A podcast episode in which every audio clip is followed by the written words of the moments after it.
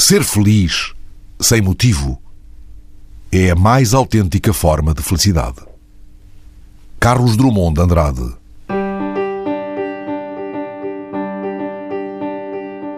faço um trabalho onde me sinto realizada, onde sou feliz, onde consigo uma estabilidade financeira. Porque me sinto mais realizada assim, porque me sinto feliz e porque encontrei um novo caminho para a minha vida. Sou eu que giro o meu tempo, eh, faço o que gosto. Não há nenhum dia que eu acordo de manhã a lamentar a minha vida. Viajei pelo mundo inteiro para pintar paredes. E sou realizado, sou realizadíssimo. E estou super feliz e super realizado. E do bem com a vida, com esta opção que tomamos. É maravilhoso não ter que responder a ninguém não depender de quem está mal disposto nesse dia. E os dias acontecem simplesmente. Gosto muito desta sensação de, de abraçar aquilo que cada dia me dá.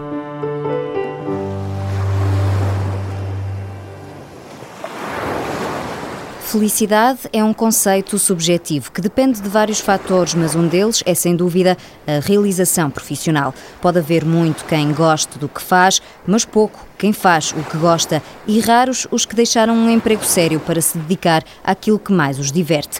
Gente que descobriu nos seus hobbies um sustento e uma forma de vida. Uh, sou o Miguel Ferreira, também conhecido por Cebola, e neste momento tenho o Also Good Feeling aqui com o meu grande amigo antes de ser sócio, é grande amigo Hugo Taipa. Sou o Hugo Taipa, bem, espero que o negócio se mantenha saudável para sempre. Hugo Taipa e Miguel Ferreira são amigos há anos. O surf e as viagens para apanhar a melhor onda uniu-os e levou estes dois rapazes do norte a rumar até sul, em direção a Sagres, bem perto do mar, onde gerem um hostel. Ora bem, então, aqui chegamos ao hostel. Aqui temos os quartos camarada, e aqui é a sala comum, pronto, em que os clientes podem eh, usar a televisão, ver filmes, ouvir música, o que eles quiserem. Tem os puffzinhos, sentam-se aqui, normalmente adormecem aí, há uns que até preferem ficar aí a dormir aqui para a cama. Pronto, depois lá fora temos as camas de rede, que eles também gostam muito de estar, e nós também, quando temos uma, uma oportunidade, também vamos lá tirar um, um cochilo. O Hostel Good Feeling é a cara dos donos, descontraído e boa onda. Foram, aliás, as boas ondas que levaram Miguel a mudar de trabalho depois de ter sido muita coisa na vida. Trabalhei na empresa de um amigo meu de publicidade, comecei logo aos 16 e já na altura, para poder fazer umas viagenzinhas dentro de Portugal, claro, era, na altura era outro esquema. Uh, comprar material de surf também era o grande objetivo. E um, depois também cheguei a trabalhar com o da Salvador, na praia, também é um, é um, clássico, não é? Pronto, uma maneira de poder estar na praia a surfar e a fazer dinheiro. Entretanto, abri a minha própria escola de surf eh, quando tinha 23 e pronto, e aí começou a crescer outra coisa cá dentro e a vontade era cada vez maior. E depois lembro que houve uma, uma surf trip que eu organizei com os miúdos aqui para o Algarve, na passagem de ano de 99 para 2000, em que em pleno janeiro estavam 24 graus e água de mar a 17. E eu lembro que na altura eu disse ao grupo de miúdos que eu estava, que eu disse, pá, a minha vida futuro não é já, mas vai ter que passar por aqui, porque isto sim, isto é, para mim é qualidade de vida, é isto que eu procuro. Hugo fez um percurso idêntico em que o trabalho servia apenas para garantir o passatempo de eleição. Tirei um curso de mediação de seguros e trabalhei há algum tempo, sempre fazia um seguro melhor, pegava nesse dinheiro e ia viajar. E pronto, e o bichinho das viagens e do surf foi crescendo cada vez mais e cada vez vendo mais que o trabalho era só um meio para atingir o dinheiro para fazer estas coisas. Depois eh, decidi tirar o curso de topografia Ainda fui topógrafo oito anos, o curso foi de dois anos e meio. Apesar da persistência, a topografia não lhe enchia as medidas. Sempre gostei de coisas ligadas à, à matemática e à geometria descritiva e essas coisas. Não era uma frustração também, senão também não tinha ido para aí. Não consigo estar a viver frustrado só por causa do dinheiro. Era um meio termo, pronto. não era a coqueluche, não era a perfeição, não era o meu sonho mas para o caminho que eu queria atingir, conseguia manter uma qualidade de vida boa. O surf, sim, estava na cabeça de Hugo e de Miguel, que depois da tese, no final do curso de turismo, pensou em abrir um espaço dedicado ao alojamento. Numa viagem à Costa Rica, pronto, nós hoje começamos a, a pensar nesta ideia, de, se calhar era porreiro aqui, até na altura, pronto, a viajar, não é? E se calhar aqui na Costa Rica é que era.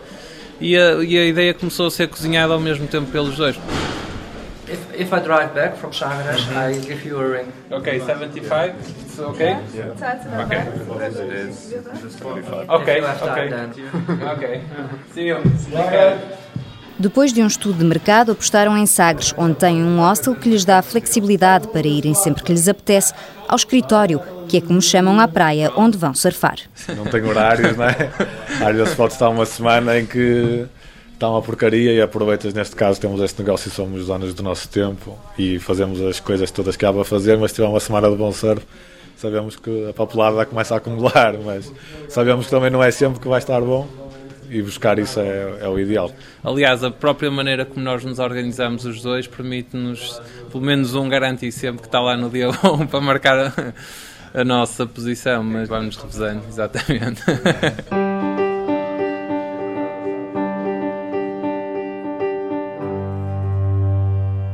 Eu sou Isabel Figueiredo, é o meu nome.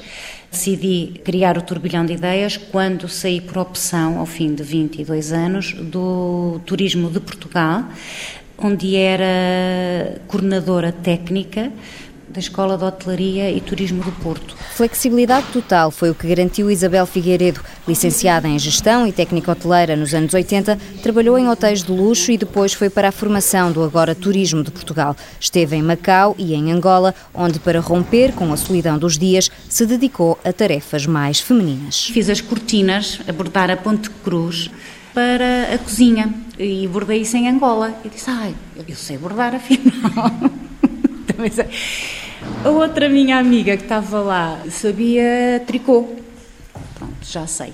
Oh, Graça, vais-me ensinar a fazer tricô. Então eu comecei a fazer um cascol. Não, pronto, em, em Luanda dava muito jeito um cascol em lã. E depois do cascol comecei então na camisola, os aumentos e as diminuições. E bom, e assim dei meu jeitinho no tricô. Os desafios profissionais continuaram, mas por razões familiares, a determinada altura pediu uma licença sem vencimento. Quando voltou ao trabalho, tudo era diferente e o entusiasmo morreu. Eu não sentia prazer em sair de casa para trabalhar. Não sentia. A única coisa que realmente me dava prazer era quando não estava a trabalhar, ou na hora do almoço, ou numa hora de café, que estava com meus colegas de trabalho, que para além de colegas eram e continuam a ser meus amigos.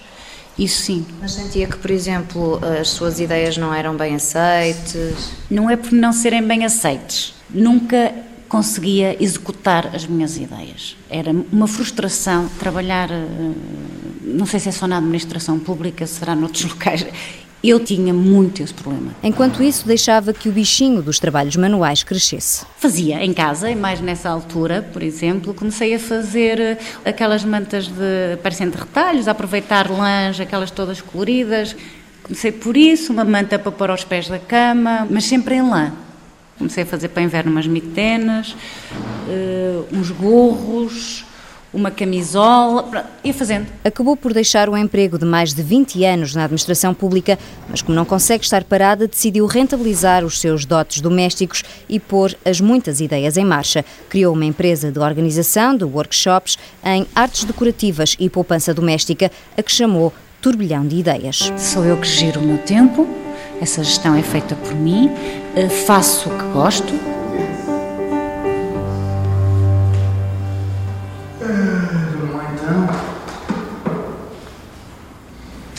Começar por descontrair um bocadinho, descontração dinâmica. É num espírito zen que Joaquim Sousa vive agora a vida. Trabalhou oito anos no Laboratório de Análises Clínicas do Hospital de Gaia. Gostava muito da área, era das áreas mais autónomas em termos de trabalho e gostei bastante. Os primeiros dois anos era impressionante, eu sentia que todos os dias aprendia uma coisa nova e os primeiros dois anos de trabalho foram mesmo fantásticos. Então, bom.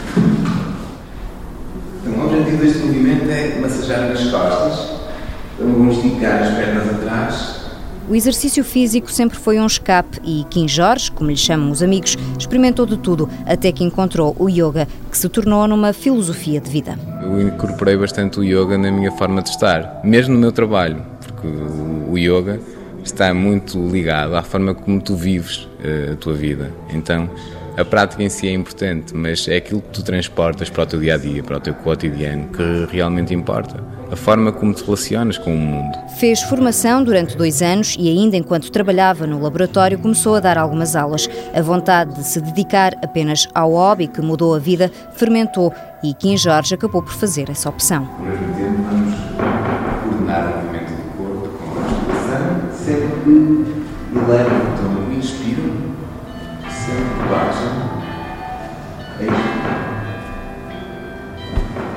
Abriu a escola Yoga sobre o Porto, com vista privilegiada para os clérigos, e hoje diz-se mais satisfeito do que nunca. Todos os dias eu acordo a pensar no meu dia, mas nunca acordo com aquela sensação de mais um dia de trabalho, nunca mais chego ao fim de semana. Isso nunca acontece.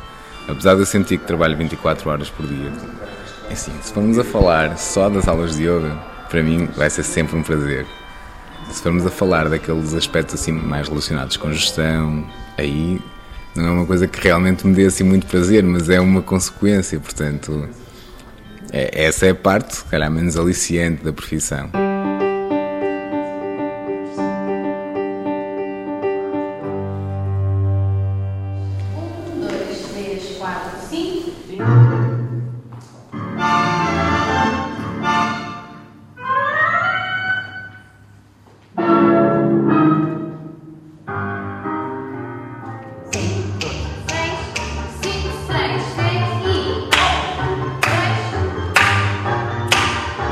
Gerir um negócio e dar aulas foi coisa a que Liliana Guedelha teve que se habituar. Sonhou ser bailarina em criança, mas acabou por tirar o curso de Sociologia. À medida que fui tirando o meu curso em Coimbra, que foram 5 anos, fui sempre acompanhando com formação em dança. Comecei numa escola de dança, procurei o que, é que havia em Coimbra, tentei ir para a escola que eu acharia que era mais indicada e fiz sempre um percurso de aprendizagem, mas uma aprendizagem sempre de um hobby, de uma aprendizagem meramente social e fiz espetáculos, mas tudo sempre numa perspectiva de complementar e de, de, de gozo, de pura diversão, nunca na área profissional. A par do hobby, Liliana trabalhou na Segurança Social e em câmaras municipais. O emprego absorvia por completo. Alguns projetos eu realmente abracei porque sentia-os e achava que realmente ia influenciar com as pessoas e alterar a vida das pessoas, outros eram verdadeiramente políticos e verdadeiramente de interesse político e eu não tinha tanto interesse, só que tinha que estar neles ao fim de semana, sábados, domingos, às vezes final de tarde, noite, ou seja, era realmente um trabalho muito exaustivo, cada vez mais exigente, até porque cada vez eu tinha mais projetos e cada vez tinha mais coisas a fazer dentro da Câmara, depois eu também entrego mais coisas assim a 100% e estando lá queria fazer o melhor e dar o meu melhor.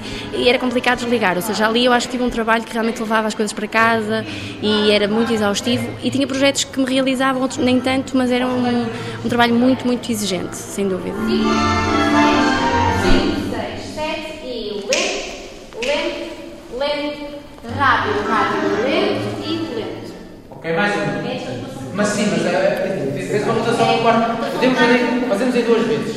Ou seja, fazemos duas, duas vezes. Uma, duas, três, 4, 5, 6, encosta 7. A dança estava adormecida até que a desafiaram a voltar para dar aulas. Isso obrigou a formação mais específica. Carlos, engenheiro civil, mas que trouxe de Angola o ritmo da dança, foi o seu instrutor. Era muito boa aluna. e pronto, nós trocamos conhecimento, não é? Trocamos algum conhecimento e, entretanto, começamos depois nesse ano até começamos a namorar. Pronto, houve um ensino de interesse da minha parte, não é? Houve assim uma paixão arrebatadora e não queria entrar em nós. Foi Carlos que arrastou Liliana definitivamente para a dança. Tornaram-se par na vida e em competições, espetáculos e aulas. Tinha noites que estava a aulas, às vezes ele estava a dar aulas noutro sítio, então eu estava sozinha. Comecei a descobrir aos pouquinhos que realmente eu gostava daquilo e recordo-me da primeira aula que eu dei, disse super nervosa em situações completamente adversas. Era um espaço sem espelhos, uma aparelhagem terrível e era um espaço que não tinha condições. E deu-me a perceber que cheguei ao fim e eu própria fiquei surpreendida comigo porque achei que consegui superar e as pessoas vieram me elogiar muito como se eu tivesse uma experiência de anos a dar aulas. Se calhar a experiência que eu tinha de dança ajudou-me imenso, mas dar aulas é uma experiência completamente diferente. E eu realmente gostei eh, e a partir daí nunca mais, nunca mais deixei de dar aulas. Por isso continuei a seguir o meu percurso de, de socióloga, continuei a evoluir e a pensar sempre que ia ser socióloga, professora de dança, mas depois chegou uma fase que eu me apercebi que realmente onde eu me realizava, onde eu me sentia feliz. Eu estava sempre à espera durante o dia, apesar de estar a fazer o meu trabalho com a máxima eficiência, à espera que chegasse à noite para dar aula de dança. E fiz isto anos e anos e nunca me senti cansada no sentido de ter que dar aulas, sentia-me cansada do outro trabalho. Fisicamente comecei a ver que não tinha resistência ao fim de muitos anos a fazer isto e que tinha que tomar uma opção. A decisão não foi fácil e suscitou muitas dúvidas. Tenho futuro nisto, mas eu posso viver daqui, a área deve ser segura, até que idade eu posso ser bailarina e professora de dança? Será que isso é uma saída de futuro?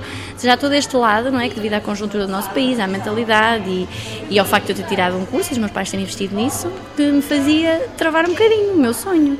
E foi isso que daí foi uma decisão difícil e que me durou tanto tempo a ser tomada. Só depois de muita ponderação é que Liliana decidiu fazer uma troca e abriu a escola Global Dança no Porto realmente correu muito bem, ou seja, nós abrimos a escola e surpreendentemente, poucos dias mesmo depois, eh, já estávamos com pessoas interessadas a ligarem-nos e, de repente, três meses depois, estávamos com vários polos e já há muita gente, ou seja, tudo correu muito bem. E foi aí que eu realmente disse, pronto, já tenho pernas para andar, eu tenho aqui mais do que trabalho, mesmo que as coisas não corram bem, neste momento a academia está a pedir e está a exigir de mim e eu tenho que tomar uma decisão e já foi uma decisão com alguma base, com alguma estrutura.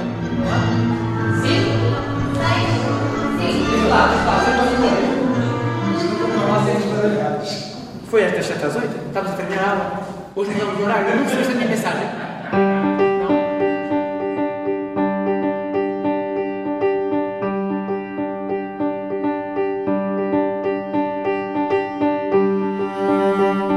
Deixar um trabalho aparentemente seguro para se dedicar profissionalmente a uma atividade que dá prazer e que até então não era mais do que um passatempo não foi uma decisão fácil em nenhum dos casos. Desde o momento em que eu decidi deixar o hospital e o momento em que eu me dediquei a tempo inteiro ao yoga, foram sensivelmente dois anos, portanto foi bastante tempo. Eu sabia que tinha que criar algumas condições para poder dar esse salto, até porque ia trocar completamente o certo pelo incerto, ia construir uma coisa do zero. A estrutura familiar e financeira, na altura, foi fundamental.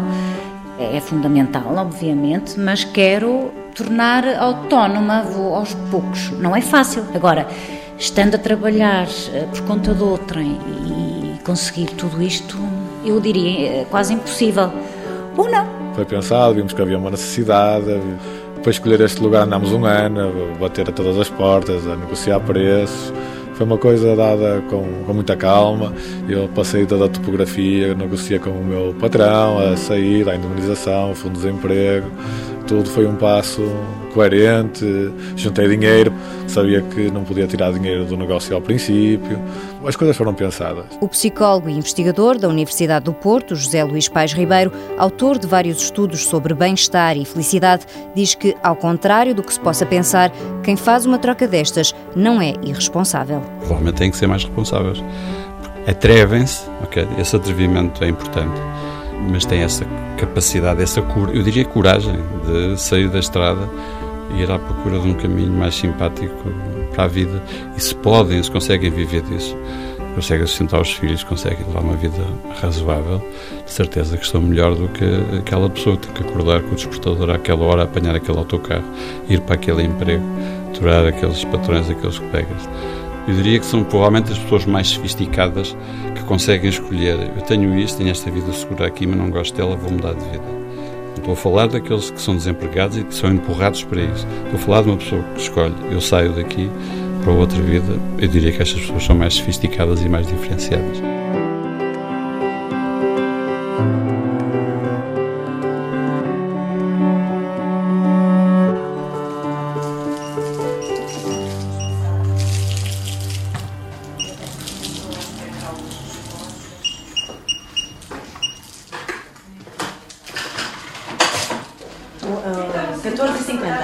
Quem escolheu mudar de vida foi Cláudia Andrade. A psicóloga trabalhou em clínicas e escolas, mas não se sentia totalmente preenchida. Gostava do que fazia, felizmente sempre gostei, apesar de eh, não me sentir totalmente realizada, porque gostava de fazer mais na área, apesar de ter gostado muito ter trabalhado lá aquele ano. Foi uma escola exemplar, com professores exemplares, eh, uma escola que funciona muito bem, mas que de facto gostava de fazer mais coisas. Mas na altura, todos os trabalhos que também me apareciam, que tive algumas oportunidades, era tudo na base de, voluntariado, ou então a, a, trabalho muito precário. Portanto, a trabalhar muito, a fazer o que eu gostava, mas a ganhar muito mal uh, e a ser explorada quase. E eu isso sempre me recusei a fazer e por isso também nunca trabalhei tanto porque nunca me, me deixei explorar nesse sentido. A bijutaria era, entretanto, um passatempo com que se entretia desde o tempo de estudante. Eu tive uh, a estagiar também como psicóloga a trabalhar em Barcelona e na altura tive uma colega minha, uh, espanhola, que fez um curso comigo, que fazia umas bijuterias com material muito esquisito, que eu, quer dizer, já existia em Portugal, mas eu nem sequer sabia da existência dele, que era o Fimo. E então achei aquilo um piadão e ela mostrou-me e eu achei aquilo mesmo giro. E ela, ah, tens que fazer, vamos um dia às compras as duas e compras também desta massa, porque tu já fazes coisas e vais gostar de fazer. E assim foi, exatamente. Fomos a uma loja, compramos as coisas e depois comecei a fazer nessa altura. Adorei fazer aquilo e quando conta tinha 100 pares de brincos. E então a minha colega via comigo dizia: O que é que tu vais fazer a tantos brincos? Eu sei lá, vou dar às minhas amigas, vou fazer, vou, vou fazer qualquer coisa. Entretanto, eh, foi lá uma amiga minha visitar-me a Barcelona e eu disse: Olha, podias-me levar estes brincos para a minha mãe?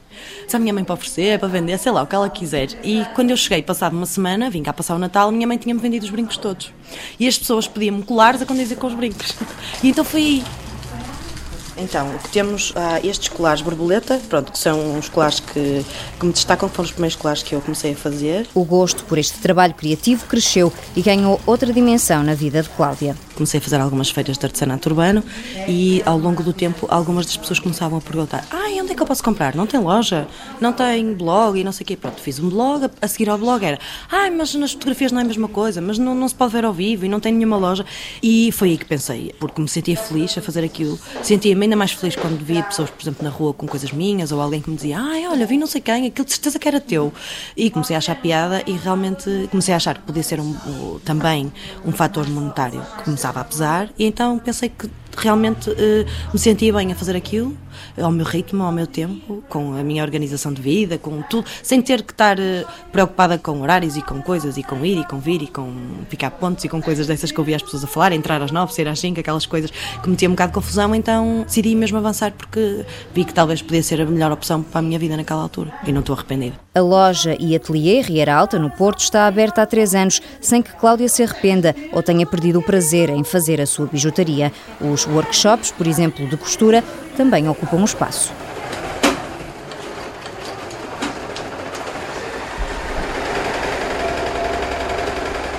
Quem dá as aulas é Andreia Machado, designer de comunicação, mas desertora. O meu primeiro ano da faculdade, nós fomos uh, proibidos de utilizar o computador. Então, todos os trabalhos que nós fazíamos tinham que passar por outras técnicas que não uh, digital e foi aí que eu comecei a descobrir o prazer que eu sentia por trabalhar com as mãos. E a partir daí eh, eh, eu comecei a explorar eh, outras áreas.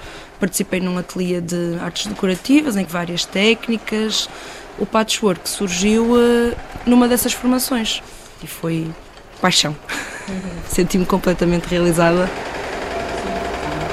primeiro ponto, tens sempre ter cuidado, porque se esticares muito vais puxar a linha e ela, como está amarrada, não vai poder ir lá. Eu em casa, estive a fazer o. a acabar em entre um trabalho numa gráfica e depois como professora em escolas básicas, Andreia manteve a paixão acesa. Fazia peças para si e para os amigos, até que os trapos acabaram por ser a sua opção de vida. Hoje dá asas à criatividade em aulas de patchwork e costura. Eu lembro-me perfeitamente de como foi o meu primeiro trabalho e a ansiedade e o stress que era, os prazos a cumprir, a limitação criativa que existia. Eu era praticamente orientada, diziam-me faz assim, faz assim, faz assim, e eu era só uma técnica. Tinha pouco espaço para criatividade. E agora não, agora sou eu que oriento o meu trabalho, sou eu que decido o caminho que quero levar no meu espaço criativo e ao mesmo tempo o poder partilhar esta criatividade e poder incitar as pessoas a descobrir a sua própria criatividade é muito realizador. Eu sinto-me completa, sinto-me feliz por poder fazer o que faço. No que diz respeito à felicidade, Portugal, diz o mais recente estudo feito a pedido das Nações Unidas, está a meio da tabela do ranking mundial. Os critérios são vários, mas o investigador José Luís Paes Ribeiro acredita que a realização profissional tem influência. Para o psicólogo, o ideal é mesmo fazer aquilo de que se gosta. O nível de satisfação com essas coisas periféricas. Os próximos, quem quer família se tem família, quem tem filhos tem filhos, quem tem amigos tem amigos se estiverem satisfeitos da mesma maneira com estes aspectos e a diferença for só fazerem o que gostam ou gostarem do que fazem, aqueles que fazem o que gostam estão melhores. Agora, têm que ter os outros elementos, porque às vezes uh, sacrifica-se muita coisa.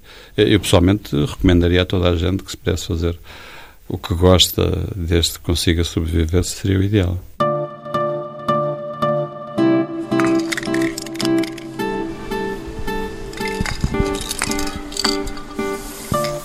Meu nome é Ram, sou um artista de grafite e street art.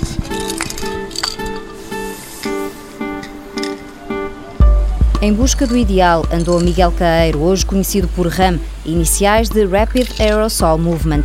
Foi o nome artístico escolhido por aquele que é um dos mais famosos grafiters nacionais. Tem grandes nomes da cena internacional do grafite que já passaram por aqui. É o caso do Robert, é o caso do Nunca, que teve na Tate, Londres, com uma pintura gigante. É o caso do iGraph, um brasileiro também de São Paulo. É o caso de um mexicano que está de calado. Temos aqui depois já ah, da cena internacional, muita gente tem cá vindo passado e eu acabo por manter essas pinturas e fazer disto uma galeria. Já lá vão 15 anos desde que Ram criou o Hall of Fame em Sintra, a primeira parede legal em Portugal. Mas antes disso, este designer de comunicação andou um pouco à deriva. Tirei um curso de design e comunicação, trabalhei em três agências de design e comunicação, como designer, como copy, eh, entretanto mais tarde até um bocado como produtor e tudo misturado mas comia-me a vida toda, não é? A vida da agência tirava-me, era das 9 da manhã até às 4 da manhã.